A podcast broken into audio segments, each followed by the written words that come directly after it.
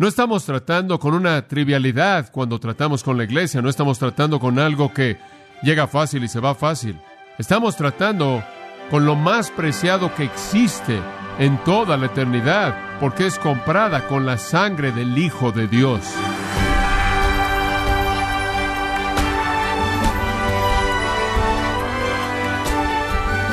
Le damos las gracias por acompañarnos en su programa Gracias a vosotros con el pastor John MacArthur. Al defender principios bíblicos acerca del matrimonio, la familia o el Evangelio, muchas veces somos rechazados y ridiculizados.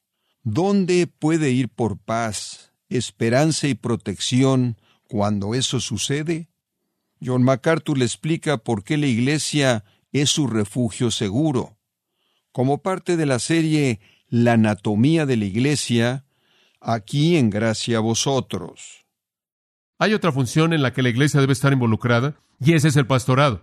Y podremos hablar mucho de eso, pero permítame tan solo decir que estamos comprometidos con el hecho de que usted tiene ovejas y tiene pastores, y básicamente dice que todo el mundo tiene que cuidar de todo mundo. Tenemos que estar involucrados en cuidar de manera mutua y satisfacer las necesidades unos de otros. Jesús le dijo a Pedro, ¿me amas? ¿Me amas? ¿Me amas? Pedro dice, tú sabes que sí, tú sabes que sí, tú sabes que sí. Y Jesús dice, alimenta mis ovejas, alimenta mis corderos, alimenta mis ovejas. Pastoreo, cuidar, cuidar de la gente y básicamente es alimentarlos y guiarlos. Primero Pedro nos dice eso, alimentad al rebaño supervisen. Hechos 20:28 lo mismo. Alimentar y guiar, alimentar y guiar, alimentar y guiar. Simplemente como un pastoreo. Y queremos hacer eso, porque ¿cómo podemos decir que amamos a Dios cuando vemos a nuestro hermano tener necesidad y cerramos nuestro corazón, verdad? ¿Cómo es que el amor de Dios mora en vosotros si no se preocupa por la gente, si no se preocupa por sus necesidades? Y quiero decirle que todos tenemos que estar involucrados en el proceso de pastoreo. Digo, usted está ahí, está con las ovejas codeándose, tiene que descubrir en dónde les duele algo, satisfacer sus necesidades cuidadosamente. Si tiene suficiente alimento en su plato para alimentarlos, si no tiene nada, comparta su alimento. Si tiene suficiente conocimiento como para compartir con ellos y están perdidos y están desviados, tráigalos de regreso. Como puede ver, el proceso de pastoreo se lleva a cabo otra vez. Primera Pedro dice que el Señor es el príncipe de los pastores y la implicación es que estamos bajo su supervisión y todos estamos involucrados en cuidar de las ovejas es tan esencial. Y sabe una cosa, queremos pastorear. A veces es difícil. La gente queda desatendida muchas veces, no hay duda al respecto. Siempre rompe mi corazón. ¿Sabe una cosa? Cuando alguien dice, bueno, ¿sabes una cosa? Nadie me llamó, estaba enfermo, o tuve un problema y nadie me llamó. A nadie parezco importarle. Algunas veces recibo una carta de personas afligidas y dicen, ¿sabes una cosa? Tal y tal pasó y no nos llamaste y no te importó y nadie de la iglesia vino y mi corazón simplemente se duele cuando oigo eso. Y no sé, algunas veces las expectativas de la gente van más allá de la realidad y esperan quizás que puede estar en todos lados. Tanto como me gustaría ser algo que me gustaría hacer, eso no es posible, pero eso normalmente no es el caso. Normalmente no es que estuve ahí, normalmente es que nadie estuvo ahí. Digo, nadie pareció entrar en ese momento y esto con mucha frecuencia sucede cuando la gente tiene muerte en la familia. Y tan pronto como la muerte ocurre, todo el mundo rodea a la persona y hay un refuerzo tremendo y después del funeral es de regreso a la vida como normal y hay una depresión tremenda y toda la fortaleza y el apoyo se ha disipado y todo el mundo está de regreso a la normalidad y la persona se queda sola simplemente en el momento en el que realmente la verdadera tristeza comienza a llevarse a cabo y perdemos ese toque sensible. Como el pastor, usted sabe, quien dice en Juan 10, él dijo, yo soy el pastor. Y él dijo, yo soy la puerta. Lo que eso significó fue que el pastor estaba ahí acostado frente a la puerta. Toda oveja que entraba o salía tenía que pasar por encima de él. Y él bajaba su callado cuando entraban y paraba cada una de ellas y la revisaba para ver si tenían alguna herida o algún problema. Y cuando había una necesidad, él tomaba aceite y lo colocaba. De eso habla cuando dice, mi copa está rebosando y y tu vara y tu callado me infunden aliento en el Salmo 23 y el pastor cuidaba de sus ovejas. Esa es la responsabilidad de pastoreo. Y sabe una cosa, reconozco también que hay algunas personas maravillosas, personas que en silencio no son pastoreadas porque simplemente están allá afuera y son personas que guardan silencio y no sabemos de ellas y reciben un pastoreo mínimo. Y después hay algunas personas que siempre están en pecado y están de cabeza y tienen pastores que están a su alrededor todo el tiempo en grupos tratando de enderezarlas. Digo, esa es la verdad. Tenemos reuniones de comité y hablamos de algunas personas, ocho ancianos, ¿qué vamos a hacer con ellos? Bueno, hablamos de una en esta mañana, en nuestro tiempo de oración, ¿qué vamos a hacer con este hombre? Este hombre es infiel a su esposa, esta es la vez número, ya perdimos la cuenta y cada vez que tenemos que atravesar por este proceso lo vuelve a hacer. ¿Qué vamos a hacer con él? Entonces en oración lo trajimos a Dios. Y sea una cosa, en cierta manera, nos rendimos en la esfera humana, pero digo, Él recibe el pastoreo. Él ni siquiera ser pastoreado, Él simplemente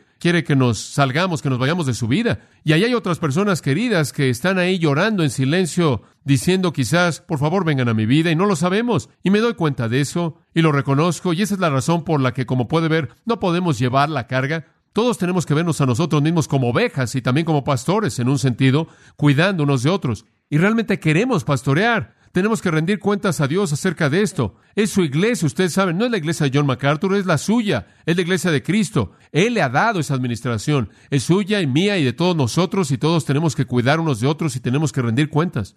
Y el pastoreo es una función de cuidado mutuo, de satisfacer necesidades, de asegurarnos de que la gente va avanzando por el camino espiritual.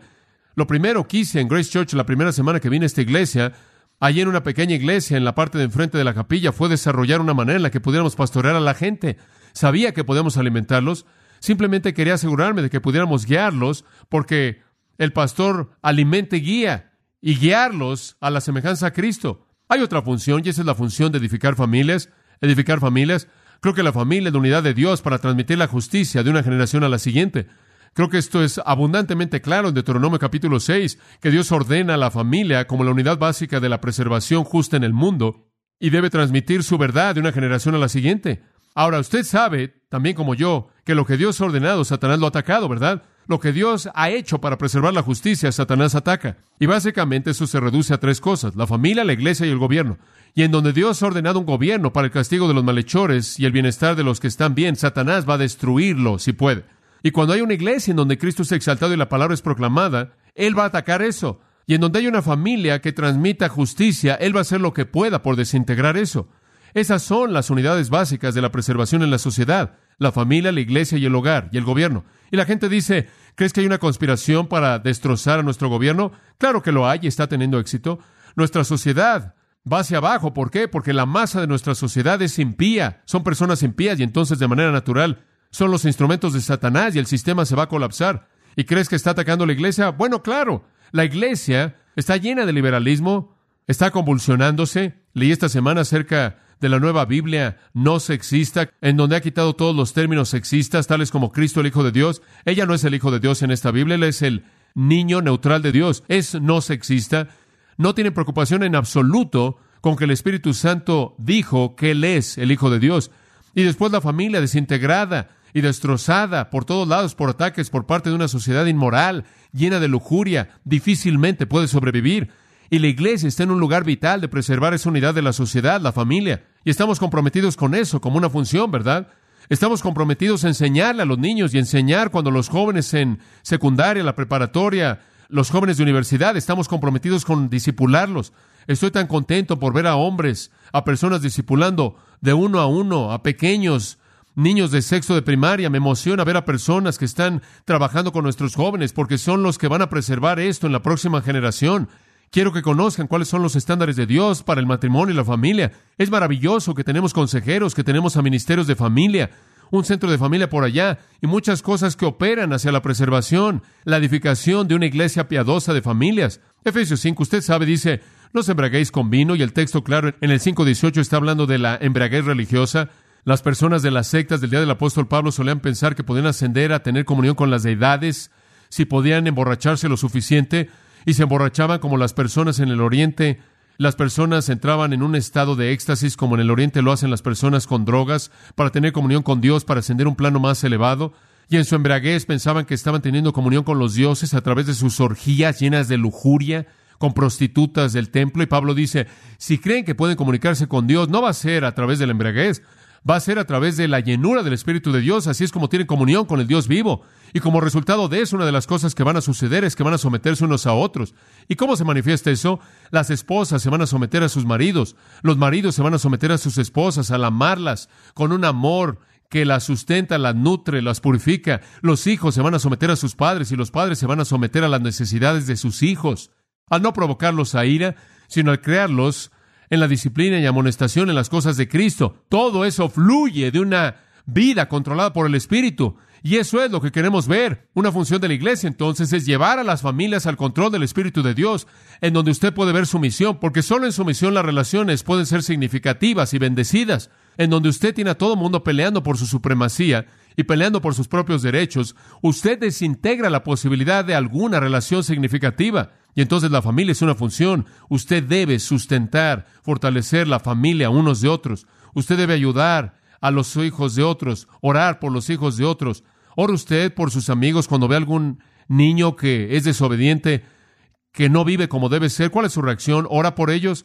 Llama a las personas y les dice, me gustaría ayudarte. Si hay algo que pueda hacer por trabajar con tu hijo, tiene que cuidar por la familia, es una función. Otra función es preparación, preparación. Y con esto quiero decir, preparar a la gente, equiparlos para un ministerio, equiparlos para una tarea. Y él dio a unos apóstoles, a otros profetas, evangelistas y pastores maestros. Efesios 4:11 dice, a fin de perfeccionar o llevar a la perfección o llevar a un lugar de utilidad, a fin de perfeccionar a los santos, equiparlos, a fin de perfeccionar a los santos para la obra del ministerio. Efesios 4:12. Estamos tratando de preparar a personas para el ministerio. Ese es nuestro deseo. No solo darles verdad espiritual en términos generales, sino preparar a personas para que puedan usar eso y usted toma un curso en evangelismo y toma todos esos versículos que están flotando en su cabeza y los aterriza y tiene un plan para saber cómo funcionan y sale con un nuevo celo y denuedo porque tiene confianza, porque sabe cómo la presentación debe hacerse. O quizás siente en su corazón el llamado al ministerio, al campo misionero, y usted va con alguien y dice, hombre, Dios me está llamando al campo misionero. No vamos a meterlo usted y mandarlo en un barco la próxima semana. Vamos a pasar unos cuantos años preparándolo para que cuando usted salga, usted esté equipado al máximo nivel. La iglesia tiene que ser un ministerio de preparación, de entrenamiento, entrenando de manera constante a la gente. Tenemos cursos, no sé si usted sabe esto, en nuestra iglesia para preparar a personas, prepararlos en últimas para ser diáconos y ancianos. Hay cursos aquí para preparación en evangelismo y hay cursos de preparación en misiones. Tenemos muchas cosas. No sé si usted lo sabe, pero Logos tiene un programa de segundo año para preparar a la gente para trabajar con jóvenes. Ese es un curso de un año completo, el Ministerio de Jóvenes. Preparar a la gente en el seminario para predicar la palabra de Dios y enseñar. Preparar a los jóvenes para el ministerio en la iglesia a través de logos. No solo darles generalidades, sino ayudarles de tal manera que puedan ser preparados y por otro lado sean preparados y estén listos y estén equipados. La iglesia tiene que funcionar en el área de preparación. Tenemos que preparar a los niños y también a los padres para que sepan cómo ser el padre correcto, para que sepan cómo deben ser como cónyuges cuando se casen, para que sepan cómo ser el tipo correcto de líderes en la iglesia. Es preparación. Eso es tomar la enseñanza y colocarla de una manera que le da a una persona una idea de cómo puede moverse de estar en un lugar no desarrollado, de utilidad mínima, a un lugar de utilidad máxima. La preparación es esencial y equipar a los santos es parte de eso debe estar involucrado en eso, debe estar siendo preparado para alguna tarea específica que sea coherente con sus dones. Otro, me gustaría poder decir más de eso, pero el tiempo se está acabando. Otro es dar, ofrendar. Esa es una función de la iglesia, dar. Esa es una función. Digo, hágase usted la pregunta, ¿está usted involucrado en el pastoreo? ¿Está funcionando en el pastoreo? ¿Está funcionando en la oración? ¿Está funcionando en el discipulado? ¿Está funcionando en ayudar a la familia para que sea fortalecida como Dios quiere que lo sea? ¿Está usted funcionando al preparar o ser preparado? ¿Está funcionando al dar? Yo me hago esa pregunta, Señor. ¿Quieres más? ¿Estoy haciendo lo que quieres que haga? Y quiero oír al Espíritu de Dios conforme Él motiva mi corazón acerca de todas estas cosas para ser más fiel. No estoy tratando de quedarme con nada de ella. Hasta el último día que Dios tenga para mí aquí, quiero terminar haciendo lo que deba hacer. No quiero estar lleno de energía e irme al cielo. Como Henry Martin dijo, déjame arder para Dios. Solo quiero irme cuando ya esté agotado, cuando ya no tenga nada más que dar, pero quiero aprovechar eso al máximo. Y veo a tantos cristianos que en cierta manera, de manera tentativa, andan jugando en la superficie y no hacen una inversión grande en la dinámica de la función y el ministerio, y entonces no hay sentido de mérito, de logro, y habrá, no obstante, un tiempo de rendición de cuentas y van a perder algunas cosas. ¿Qué acerca del dar? Los macedonios dieron abundantemente a partir de su pobreza profunda. Nunca es cuestión de cuánto tiene usted, no tiene nada que ver con eso. La gente dice, si tuviera más, daría más. No, eso no es verdad. Porque no es cuestión de cuánto tiene usted, es cuestión de su corazón, ¿no es cierto? Y Pablo dijo en 2 Corintios 9, el que siembra escasamente cosechará escasamente, siembre abundantemente y recogerá abundantemente. Usted da un poco y va a recibir un poco de regreso. Usted da mucho, va a recibir mucho de regreso. En otras palabras, lo que usted da, Dios le regresa a usted con intereses. Usted invierte con Dios. Usted realmente no da, usted simplemente invierte. Jesús dijo, Dad y se os dará. Medida buena, rebosando. Y entonces Dios está tratando de enseñarnos que podemos confiar en Él con nuestras cosas. ¿Entiende eso? Es simplemente lo opuesto de lo que Él está pidiendo. Él da cosas y Él dice, ¿puedo confiar en ti con estas cosas? Y usted prueba que Él puede confiar en usted con las cosas, entonces usted puede confiar en Él con las cosas y usted se lo devuelve. Como puede ver, la mejor lección que jamás aprenderá usted en términos de administración es que usted no es dueño de nada, de nada. Nada de lo que usted tiene es de usted, es de Él. Solo debe ser administrado para probar si usted es un administrador digno. Eso es todo. Eso es todo. Y si usted no puede administrar eso, Él no le va a dar a usted las riquezas verdaderas. Eso es lo que dice en Lucas. ¿Qué acerca de dar? Algunos de ustedes no dan en absoluto, no dan en absoluto. O quizás lo que les sobra, pero no dan. No sé por qué, pero no dan. No necesitamos su dinero, pero usted se está perdiendo de algo maravilloso porque usted está perdiendo el lugar de la obediencia y el lugar de la bendición multiplicada. Y algunas personas dan poco, digo, avientan ahí un par de dólares o dan de manera mínima y no pueden dar más que eso porque están gastándoselo todo en cosas que se van a quemar. Y eso es algo triste, eso es realmente triste. Y me entristezco no por nosotros, sino por ellos. Espero que usted esté dando generosamente porque quiero que esté en el lugar de la bendición. No solo le aviente a Dios algunas monedas, David dice, no le voy a dar a Dios lo que no me cuesta nada. Eso es una burla. Tiene que aprender primero que no le pertenece a usted y después, una vez que usted lo suelte, usted está libre. Y después usted simplemente lo administra y si alguien más lo necesita más que usted, es de ellos. Y ese es el espíritu del libro de los hechos. Tenían todas las cosas en común y estaban vendiendo y dando conforme ellos tenían necesidad. ¿En dónde estamos en eso? Uno de los hombres me mostró algo. Una iglesia que tiene la mitad de la gente que nosotros tenemos y recibe el doble que nosotros en ofrenda. Y él dijo, ¿qué piensas que es esto? Yo dije, no sé. Y conforme comencé a pensar en esto, pensé, bueno, podrá ser por los motivos incorrectos. Quizás están bajo algún sistema legalista en donde tienen que dar y si ese es el caso, no importa lo que dan. Porque si todo es dado por la razón equivocada, ¿cuál es la diferencia, verdad? Porque no les trae de regreso ninguna bendición, pero por otro lado, si lo están dando a partir de un corazón abundante de amor, es bastante emocionante, pero esto es lo que sé. Hay muchas personas en esta iglesia que no están haciendo lo que deben. Y semana tras semana dice, apártenlo el primer día de la semana. Tengo que examinar mi propio corazón, porque hay semanas en las que no debo lo que debía haber hecho tampoco, y no soy obediente al Espíritu de Dios y quiero luchar con eso cada semana, cada semana. Dar es una función, y no solo dar para que se pueda llevar a cabo la obra aquí, pero dar más allá de aquí. Como puede ver, la única razón por la que queremos un ministerio aquí es para extender el reino más allá de aquí. ¿Entiende el panorama? Digo, lo que entra aquí vuelve a salir. No estamos tratando de acumular una fortuna y el dinero que tenemos, tratamos de ser buenos administradores de ello y enviar el resto, preparar a la gente para que salga alcanzar a personas que tienen necesidad. Digo, Dios dio, ¿no es cierto? Cristo dio. ¿Cómo es que el pueblo de Dios en la iglesia de Cristo no va a dar? Sea coherente. Finalmente, la comunión es una función.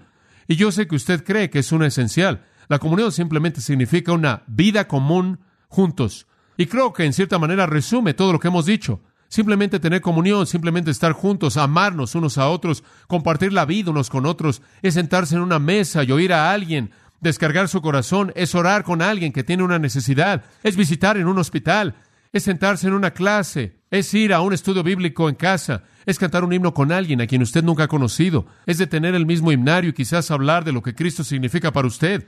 Son nuevos cristianos compartiendo su gozo, es compartir una petición de oración acerca de un ser querido que está enfermo. Es todo tipo de cosas. Es la vida en común, ¿se da cuenta? Es la vida en común. Es tener todo en común, todo. Eso es comunión y esa es una función. ¿Pertenece usted a algún lugar? ¿Tiene comunión? ¿Abre su vida? ¿Se expone a sí mismo con todas sus cicatrices, todos sus problemas? Algunas personas que pueden tener cicatrices y problemas también para que juntos puedan ministrar comunión.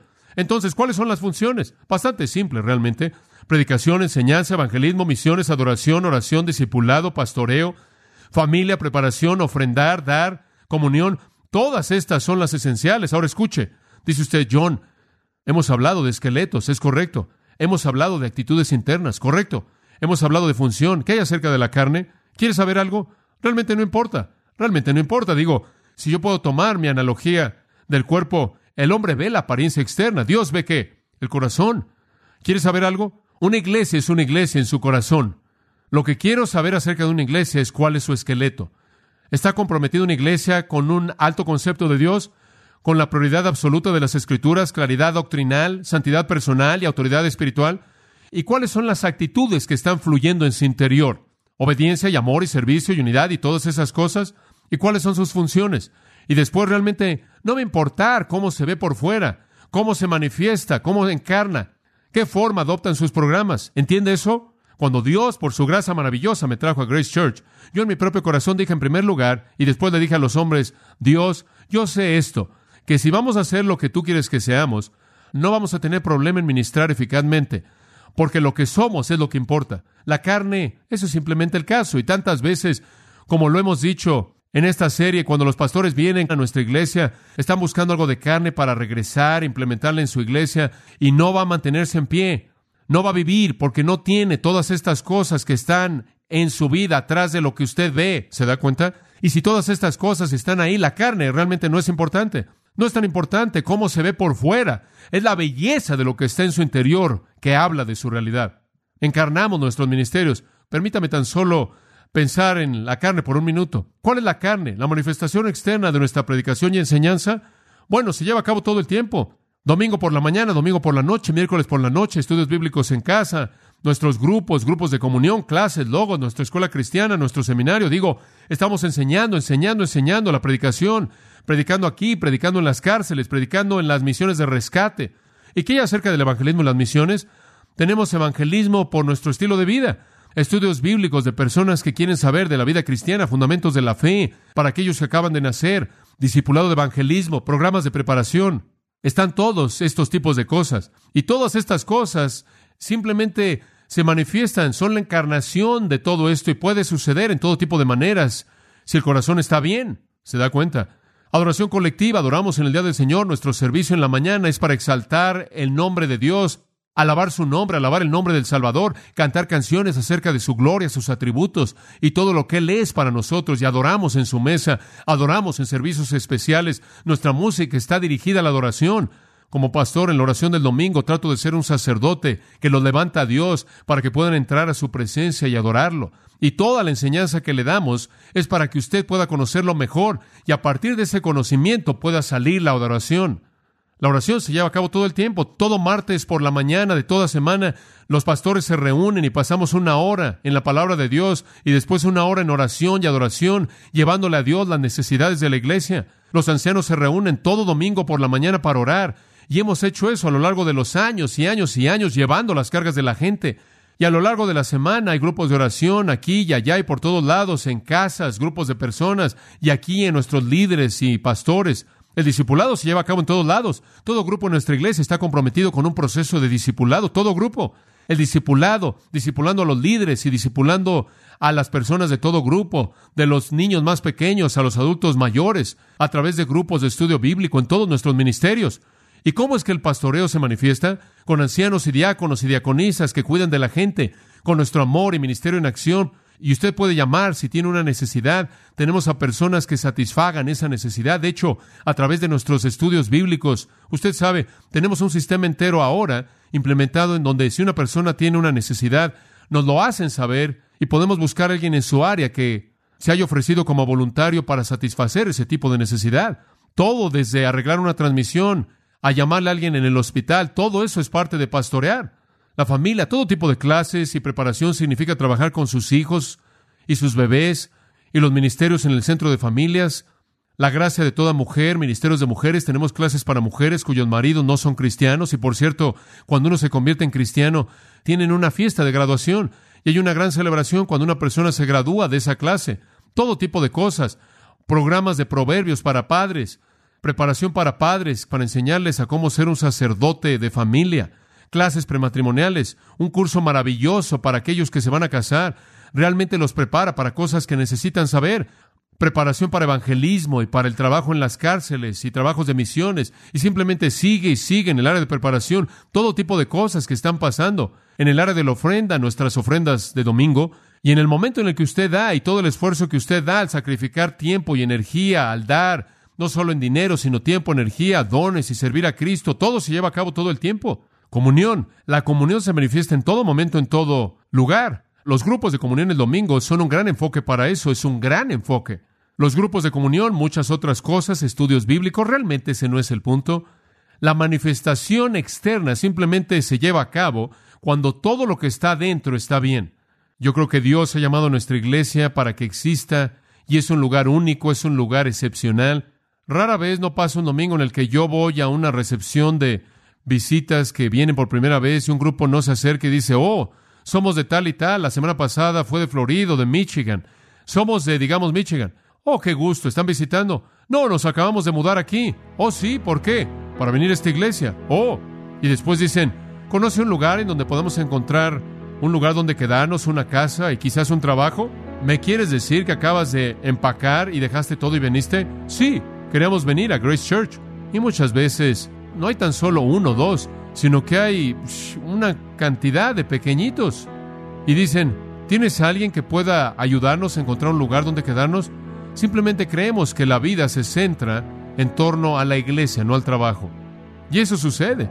Y se me hace un nudo en la garganta y yo digo, Señor, manténnos siendo lo que tú quieres que seamos. ¿Se da cuenta?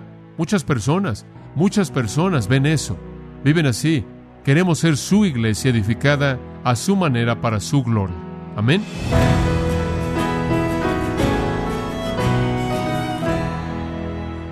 John MacArthur enseñó que entrenar y equipar a los creyentes es responsabilidad de la iglesia.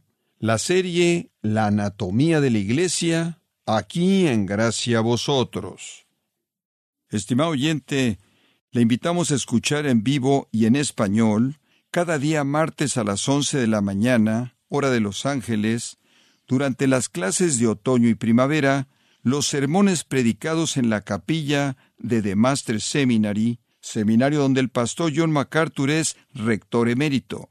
Para ello visite tms.edu barra ES, enlace recursos Capilla en Vivo. Recuerde los martes a las 11 de la mañana, hora de Los Ángeles, en la página